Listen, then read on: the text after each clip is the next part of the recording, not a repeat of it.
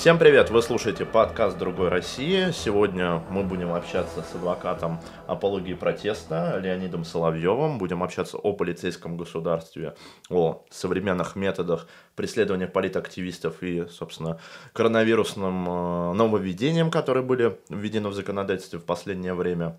Напоминаю, что вы можете подписываться на все наши социальные ресурсы, а для поддержки нашего проекта вы можете подписаться на Patreon. Перейдем непосредственно, я думаю, к нашему подкасту. Приветствую, Леонид. Да, привет. Вот, очень рада тебя здесь видеть. Ты как бы не раз приезжал к нам в ВВД, хорошо видится, конечно, в более мирной атмосфере. А, ты сейчас, как я понимаю, занимаешься как политическими делами, так и, собственно, вот этими всевозможными э, административными правонарушениями, связи там, с нарушением режима самоизоляции и прочее. Какова статистика вообще? Много ли людей привлекают? Напоминаю нашим слушателям, что мы находимся в Москве, в штабе Нацболов, и статистика это только пока что московская. Угу. Вот.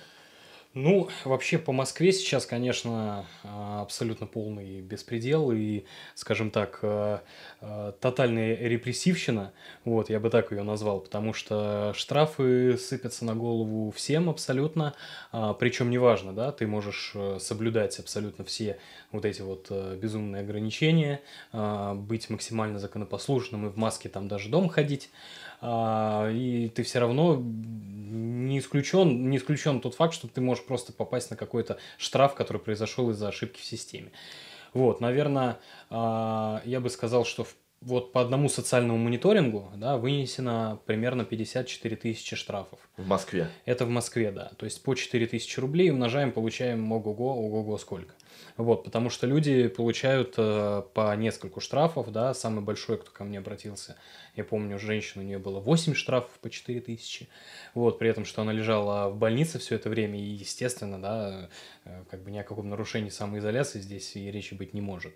Вот, э, плюс сюда еще можно добавить э, где-то в два раза больше штрафов по а, системе МАДИ, да, то есть это отсутствие цифрового пропуска на автомобиль, то есть человек, э, допустим, он получил цифровой пропуск, да, такая, кстати, частая ситуация, получил цифровой пропуск на свою машину, у него этот пропуск отозвали на следующий день, а, он об этом ни сном, ни духом, да, ну, как не привык человек, да, свободно, который свободно передвигается по Москве, э, не привык постоянно залезать в компьютер каждое утро и проверять, э, работает ли у него пропуск, да, это же вообще какая-то безумная система.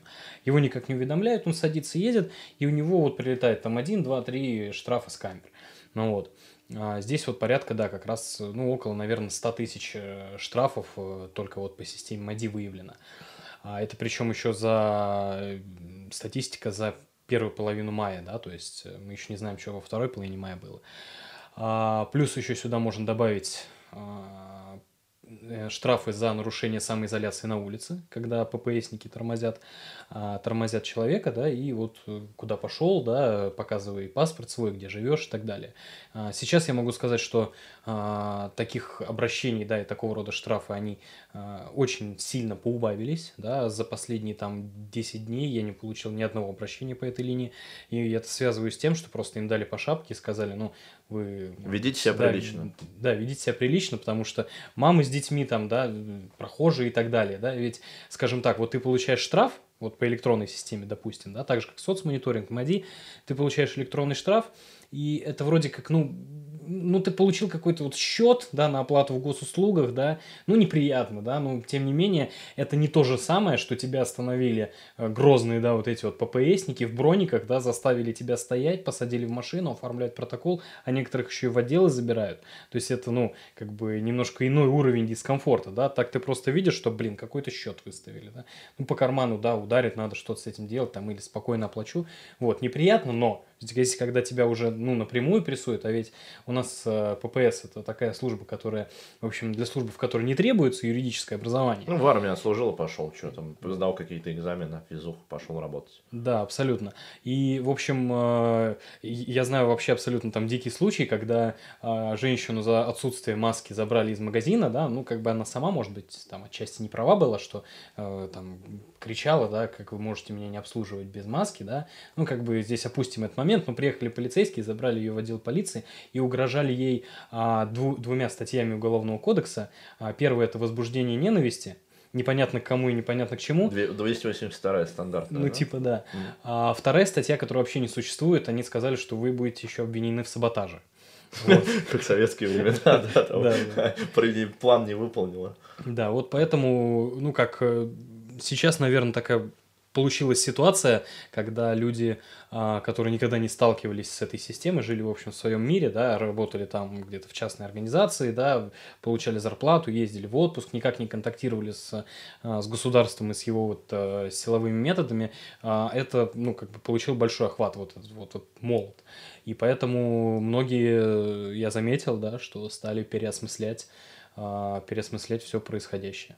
Не, ну это, конечно, не может не радовать. Конечно, когда тебе станут попояснее, там еще иногда они часто там могут применить силу, допустим, когда гражданин не понимают. То есть очень часто сами встречались, да и про нас-то все понятно, но у многих знакомых, что там борзеют в таком, не в плане, что там кого-то оскорбляют, но иногда как бы нарушают, собственно, там свои возможности, свои непосредственно принципы, по которым они работают, и как бы ведут грубо, допустим, себя с гражданами. Конечно, у любого гражданина возникает вопрос, а с чего вдруг я ничего такого не сделал, как будто совершил там э, преступление международного масштаба, убил Кеннеди. Но мы поговорим, наверное, о, о, об одной из самых интересных тем, э, фейки о коронавирусе была введена новая статья, а, я сейчас даже ее зачту.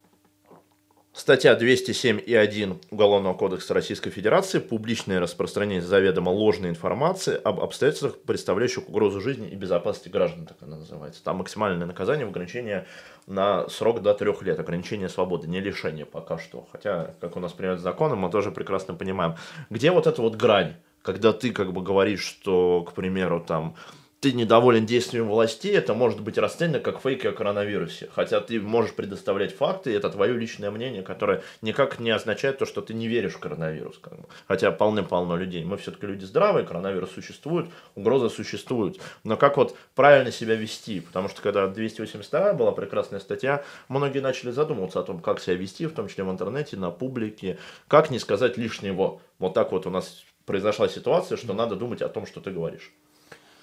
Ну, вообще, в первую очередь, конечно, да, а, если высказывать какое-то мнение, да, то а, лучше всего, вот, допустим, да, ты получаешь какую-то информацию, вот, допустим, о том, что а, какие-то больницы переполнены трупами да, mm. от коронавируса. Мы так не считаем. Да, мы так не считаем, потому что это не так абсолютно, мы не получали такой информации из официальных источников. Вот. Я рекомендую, да, все, что связано с государством, да, с официальной медициной и так далее, а, все же фильтровать информацию, да, и а, дождаться какого-то официального подтверждения, да, или опровержения. Потому что, ну, как бы в противном случае, подчиняясь эмоциям, да, и желанию вот распространить какую-то информацию, которая, кстати говоря, ну, в большинстве своем все-таки является неправдой, вот, а, можно получить, да, либо протокол вот по административной статье, либо вот э, если присутствовал, да, какой-то дестабилизирующий фактор, да, то есть человек А что такое панику. дестабилизирующий фактор? Вот где вот эта грань, вот когда ты панику говоришь, высказываешь свое мнение, административкой, уголовкой, вот как ты считаешь? Ну, а... Попробуем на кейсах каких-то mm-hmm. разобрать, там, как, как человеку правильно себя вести для того, чтобы не спровоцировать государство на ответные меры. А, здесь, наверное, да, в первую очередь мы опять же обращаемся к нашим любимым лингвистам, да, которые должны будут подтвердить, а, действительно ли да, данные вот эти сообщения э, своей целью несли, да, там скрытая цель, явная цель, а именно, а, скажем так, эм, создать напряжение, да, напряжение у населения, да, то есть вот этими новостями. Не просто как сведения о фактах, да, а вот именно э, путем, да, какого-то эмоционального такого эмоциональной такой разрядки, да, напряжения донести мысль, что вот так все плохо и поэтому, ну ну, грубо говоря, да, а, опять же, все, обращаемся к, к лингвистам, к лингвистической экспертизе. Здесь очень тяжело какую-то грань провести, потому что сама по себе даже вот уголовная, а, уголовная статья и диспозиция вот этой вот статьи, а, она излишне, излишне абстрактна. Да, то есть мы э, сталкиваемся опять с тем, что законодатель, придумывая те или иные нормы, отталкивается от какого-то своего миропонимания, да, и, грубо говоря, э, это, это статьи из разряда э, «запретим все плохое и разрешим все хорошее». Да? Это понятно, да, что это так, это круто, что у вас такие устремления, но на самом деле как бы получается так, что с реальными кейсами работать судьям, и практика, учитывая обвинительный уклон нашего правосудия, да, э, идет э, ну, опять же, да, в сторону, в сторону того, что любая абстракция, да, и под нее можно все что угодно засунуть. И, к сожалению, а, ну, сейчас, к счастью, на самом деле никаких кейсов пока еще я не встречал на своем пути, вот, еще не попадались, вот, но я, в общем, ожидаю, что а, это будет еще одна еще одна статья, с которой нам придется просто хвататься за голову и думать, что с этим дальше делать. Это как 282, где решает все лингвист, по сути. Как вот, вот экспертизу напишут, и какие будут э, субъективная сторона преступления, то есть вина, умысел человека, так она, собственно, и будет применяться. Все зависит от того, что скажет человек, будут какие фактические обстоятельства, которые уполномоченные лица решат.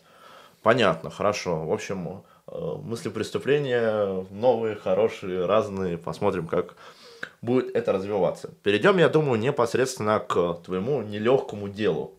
Ты правозащитный адвокат. А, расскажи, пожалуйста, немножечко кратко, почему ты этим занимаешься. Потому что очень часто приходится слышать от юристов, и когда в свое время я тоже учился в юридическом, к сожалению, там из-за сотрудников не смог учиться, но все-таки опыт у меня какой-то прекрасной как бы а, профессии имеется. А почему именно правозащита? Потому что многие говорят, ну, не так много денег платит, и ты с противодействием сталкиваешься. Вот почему именно ты решил стать правозащитным адвокатом? А, ну, все началось, наверное, с того, что я, а, будучи студентом первого курса, пошел стажироваться и устроился помощником адвоката, вот, потому что мне нравилась эта профессия, я пересмотрел американских фильмов, вот, и думал, что я когда-нибудь вот буду так, в таком а, офигенском костюме ходить, да, ездить на дорогой машине и вот а, выступать просто потрясающе в судах, да. Mm-hmm. А, потом, когда я, в общем, ближе уже к окончанию учебы, я понял, что а, это не совсем мое, да, быть, потому что я работал, ну, работал помощником у такого коммерческого адвоката, да, который а, защищал там крупных клиентов а, и так далее. Вот. А, я решил пойти в следствие, да, где благополучно несколько лет провел. А, будучи на должности, будучи при погонах, я э, там возбуждал дела, так скажем, да, а, расследовал и так далее. Для меня было очень важным а, чувствовать какую-то значимость, что я делаю полезное дело, да, что вот есть там преступник, грубо говоря, да, я собираю все доказательства для суда. Ведь э, такой забавный момент, когда я пришел только устраиваться в Следственный комитет, мне там местный начальник сказал, говорит, ты осознаешь э, свою ответственность, ведь как мы, как, как мы дело направим в суд, так его суд и осудит. Угу. Вот, то есть, грубо говоря, это все прекрасно понимают, что... Сразу прям тебе да, да, конвейер. Ну, да, причем как бы я уже на тот момент это понимал и как бы кивнул и, в общем, вопросов не задавал. Вот, но столкнувшись с э, перипетиями внутри этой системы, э, поняв, что, в общем, в ней мало очень человеческого на самом деле, и все э, вот эта номенклатура, да, и излишняя иерархичность, и вот это вот а, строгое выполнение инструкций, приказов, да, подчас и незаконных, а, ну, просто ну, несовместимо, наверное, с тем, что я хочу видеть в дальнейшем.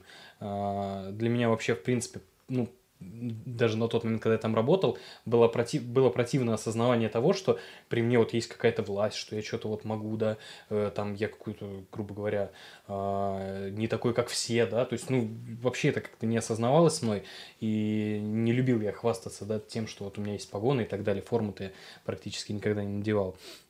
Вот.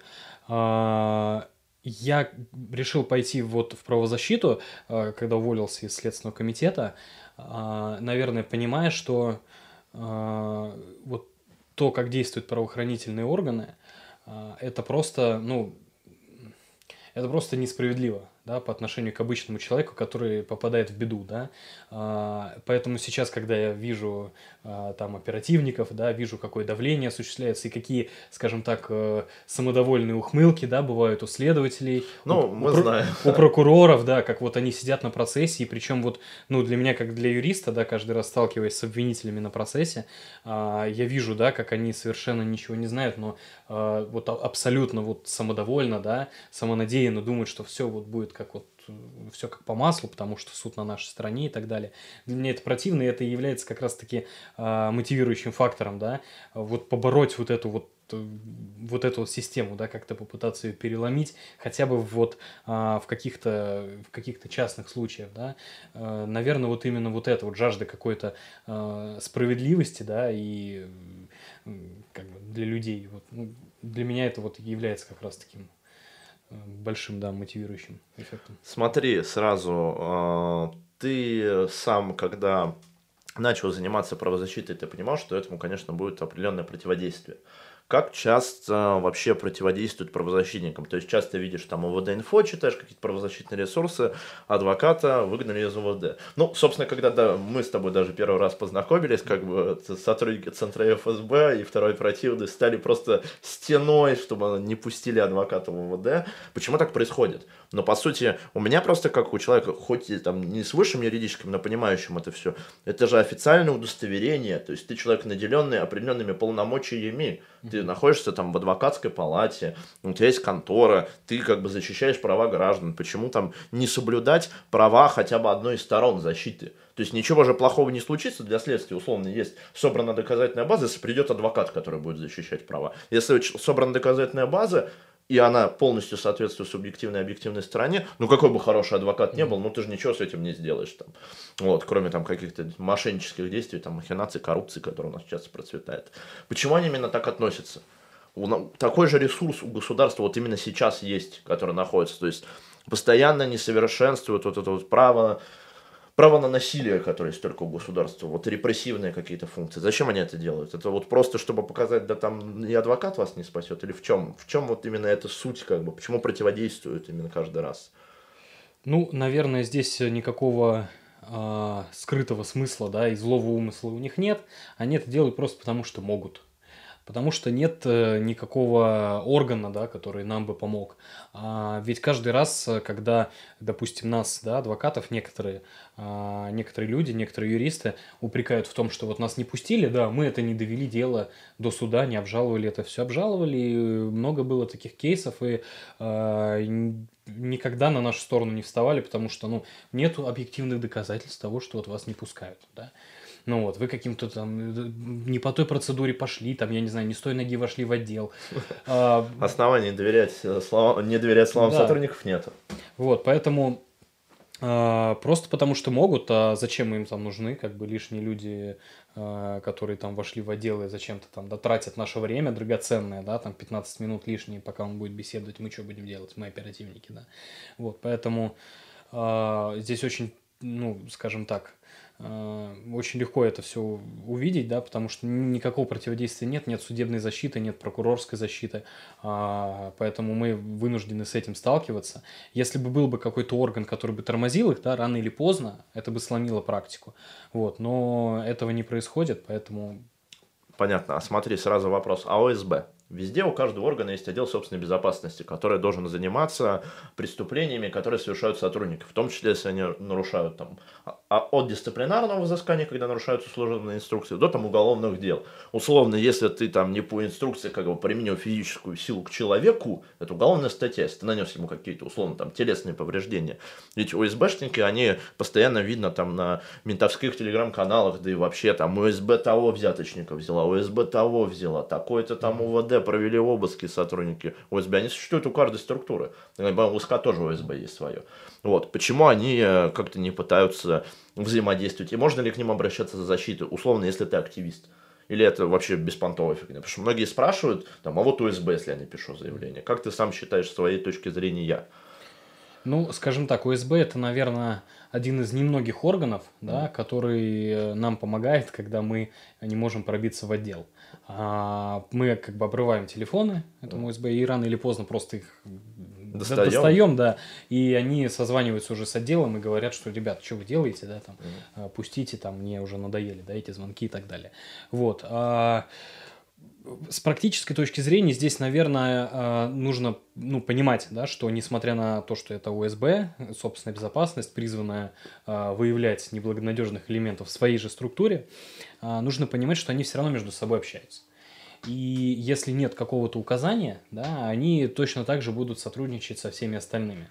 Вот, поэтому я бы, наверное, обращался к ним э, только в самом крайнем случае, когда, ну, я не знаю, там... Пытки, условно. Когда пытки, да, э, это есть какой-то резон обращаться. Просто так, э, пытаясь, да, играть какие-то свои игры, ну, наверное, не получится. И это может обернуться боком, э, потому что они так или иначе э, должны тоже взаимодействовать со своими же, со своими же Ну, сообщат операм, а вот на вас заява висит, условно. Как бы. Решайте вопрос или с заявлением, или с человеком, как это обычно было. Да понятно. Вот, хотя, собственно, тоже те же ОСБшники, как часто, ну, я до этого сказал, занимаются, в принципе, все равно профилактика у них определенно есть, особенно по коррупции, как я понимаю, они достаточно много занимаются всем этим. Вот. Самое лучшее, самое лучшее направление полиции, я считаю, которое я уважаю, отдел собственной безопасности. Вот. В каждый отдел по отделу собственной безопасности. Это новый лозунг, прям как землю крестьянам, заводы рабочим. Перейдем, я думаю, конечно, теперь непосредственно к одной из самых важных тем, которая есть сейчас. А, наш дорогой, уважаемый сенсорики президент Владимир Владимирович Путин подписал новую а, концепцию, по-моему, если не забываюсь. Да, концепция. Концепция противодействия экстремизма и стратегия противодействия экстремизма до 2025 года. Прошлое, как я изучил материал, было в 2014 году. Видимо, какие-то первые моменты уже выполнены. Люди сидят, все хорошо. А, я и наши как бы слушатели, читатели тоже, я думаю, отчасти ознакомились, видели в интернете петиции были о том, что там ставьте дизлайки, но, к сожалению, она была принята вот в такой вот редакции, которая была. Вопрос заключается в следующем. А, что по этой новой стратегии противодействия экстремизма будет плохого для политических активистов? Потому что она, конечно, видоизменена очень сильно. И то, к чему будут применяться определенные меры, и было введено официальное понятие «оранжевая революция», и там а, несанкционированные, несогласованные протестные акции являются дестабилизирующим фактором, запятая массовые беспорядки. То есть, что это такое? Это какой-то документ, который, ну все, прям сразу любой там Nissan будет признан там беспорядками или как? Что это, чтобы людям понимать? Вот чисто юридически. Угу. Ну, вообще концепция, да, сама по себе а, вот этого развития, да, борьбы с экстремизмом, а, подписанная президентом, это не является никаким нормативным актом, не является законом, лишь только вот показывает путь, да, по которому нужно силовым органам следовать и, а, грубо говоря, где усилить направление, да, борьбы с вот этим явлением. А, я так думаю, что будет формироваться некий новый, а, некий новый термин, да, а, а именно, ну вот у нас есть термин терроризм, да, есть термин экстремизм. И вот э, под терроризм ведь ну, очень мало что можно, да, запихнуть, грубо говоря. А под термин экстремизм можно абсолютно любые вещи, да, которые так э, ну, в кавычки возьмем, э, дестабилизируют да, деятельность органов власти там и так далее. Вот. Я думаю, что а, будут появляться новые составы в уголовном кодексе, да, а, допустим, не знаю, там, оправдание экстремизма. Угу. Типа, а почему нет, да? Вот у нас рано или поздно сложится, да, понимание, что же такое экстремизм и оправдание экстремизма да, то есть, э, допустим, несогласованные акции, да, а, тот, кто пишет э, в интернете, допустим, да, там пост о том, что вот как хорошо, наконец-то вот у нас все вышли на такую-то акцию, которая не согласована, вот тебе, пожалуйста, оправдание экстремизма. Ну вот, а, по аналогии с оправданием терроризма, я думаю, зайдет на ура. Вот. Ну а почему нет? В конце концов, просто все это определяется, э, все вот эти несогласованные акции, да, э, какое-то там высказывание недовольства внесистемное э, воспринимается как э, угроза да, национальной безопасности. Вот, и это, конечно, ну, в общем, не считаясь, да, ни с чем, я думаю, что будет развиваться вот это вот репрессивное направление. Я бы, конечно, рекомендовал да, поосторожнее быть в любом случае со словами в интернете, но, к сожалению, э, мы не можем предугадывать, да, какое наше слово, сказанное против того, против официальной линии, а, будет воспринято как преступление. Поэтому, ну, здесь вообще какие-то вот очень сложно давать советы, да, мое видение, что будут появляться вот новые а, какие-то новые составы, по которым, ну, нам придется работать и, опять же, да, тоже хвататься за голову.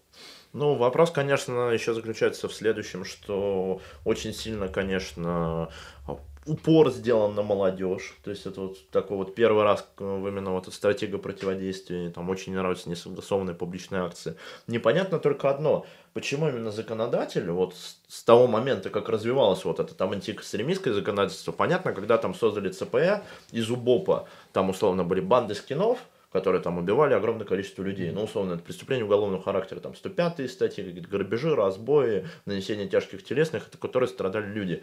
Сейчас они под экстремизмом, они же реально подводят там условно несанкционированные протестные акции. Ну, то есть никто не умирает от того, что там с баннером выходит это там, ну, административка максимум. И то у нас есть 31 статья Конституции, как бы гарантирующая нам свободу собраний, мирно без оружия. Если там твой протест не перерос какие-то там условно столкновения, то как бы ты не мешаешь и не, дезорганизуешь, не дезорганизуешь органы власти. Почему именно вот такая вот градация? Они боятся условно акций вот подобных, или условно это из-за того, что и на безрыбье рак рыба, как бы. Нету как бы реального экстремизма, давайте придумывать что-то. Как ты сам считаешь?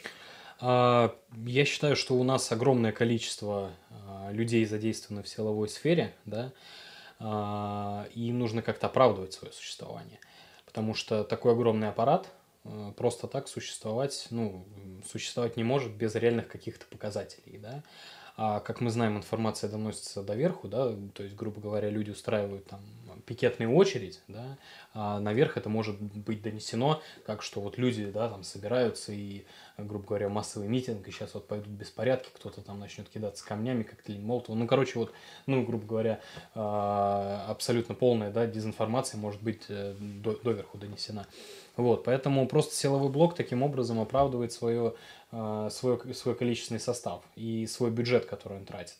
А ведь э, если сейчас они скажут о том, что, ребят, у нас терроризм уже побежден, да, экстремизм у нас все находится под контролем, вот, мы, в общем, э, сидим, ничего не делаем. Естественно, пойдут сокращения, естественно, ну, э, скажем так, приостановится карьерный рост у некоторых участников, да, всех этих мероприятий, поэтому я более чем уверен, что а, вот это вот поддержание постоянно, а, постоянно вот этой угрозы, да, что национальной безопасности что-то угрожает, направлено исключительно на интерес силовиков, ну и никак иначе. Хорошо, я думаю, в завершении тогда хотелось бы у тебя узнать, что какие бы советы ты на самом деле, даже не советы, какие бы ты, какие бы ты подсказки мог бы дать молодым политическим активистам о том, чтобы вот понимая существующие определенные дыры в законодательстве, вести себя грамотно что вот из таких первоочередных советов, что им стоит делать. Особенно нужно понимать, поскольку нас слушают люди с регионов, у нас там более 60% не Москва, это регионы, где не так развита там правозащита, не так развиты политические партии. Mm-hmm. Как себя защитить самому? Потому что этот вот вопрос, он становится нетривиальным, и сейчас как бы из-за того, что достаточно общество пока что пассивно, людям нужно понимать, как вести себя грамотно. Такой небольшой mm-hmm. ликбез по повышению правовой грамотности. Ну, наверное, здесь э, очень сложно а, давать какие-то практические советы, потому что все развивается весьма нелинейно, да, и то, что вчера было абсолютно законным и, а, скажем так, а, пушистым, да, сегодня э, будет объявлено вне закона и заковано в кандалы.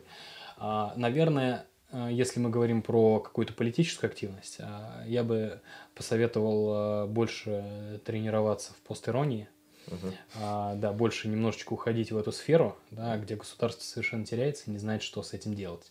То есть, если мы говорим да, про критику власти, если мы говорим про какие-то действия, которые нужно предпринимать да, для того, чтобы там, эту власть э, поменять да, или каким-то образом ей противодействовать, э, влиять на ее решение, а, наверное, не нужно в лоб да, говорить э, там, о каких-то вещах. Нужно больше, скажем так, больше загадочности, что ли. Да, потому что... Интересно такого. Да, вот немножечко, да, скажем так, полунамеками, намеками разговаривать, если мы публично о чем-то общаемся. Вот. А, и, ну, как бы это поможет, да, в будущем избежать проблем, потому что а, какая бы у нас репрессивная машина ни была, да, вот именно когда а, люди общаются на таком языке, она не может а, это, ну, это проглотить просто. Поэтому а, там те же самые, да, all, all kittens are beautiful, да, uh-huh. спокойненько будет жить, мы все понимаем, что это значит, uh-huh. вот, что все кошки прекрасны, да, uh-huh. а, вот, но, тем не менее, машина с этим ничего не может сделать государственно. Это что касается, как бы, свободы слова. А, что касается акций протеста и так далее, здесь я вообще ничего советовать не могу, потому что люди сами выбирают, как им а, протестовать, в какой форме выражать свое мнение. Вот. Но, конечно, я не могу сказать, что нужно устраивать несогласованные акции, да, хотя на самом деле мы прекрасно понимаем, что никаких согласованных акций быть не может, потому что нет такого понятия в законодательстве. Вот есть понятие уведомления публичной акции. Вот, но тем не менее, да, а, что имеем, то имеем. А, нужно, не, не нужно останавливаться и, а, скажем так, бояться одиночных пикетов. Это то, с чего надо всегда а, начинать свою активность на улице. Вот.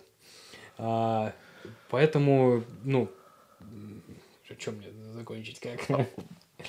Будьте с юмором. Всегда главное, да. чтобы юмор был всегда. Это вот, вот, да, потому что юмор это то, что не свойственно не свойственно нашему государству, нашим правителям, они все очень серьезные. Хотя у оперов шуточки иногда бывают такие, блядь, с подъемом, у них тоже есть, блядь, свое. Но, правда, немного деформированное чувство юмора. На этой позитивной ноте, я думаю, будем потихоньку завершать подкаст. Спасибо за то, что нас слушали. С вами был подкаст «Другой России» Лимонков «Полицейское государство». В гостях у нас был Леонид Соловьев. Спасибо большое, Лен, за да. твой ликбез и практические высказывания по актуальным темам. Подписывайтесь на наши ресурсы, ставьте лайки, делайте репосты подписывайтесь на Patreon.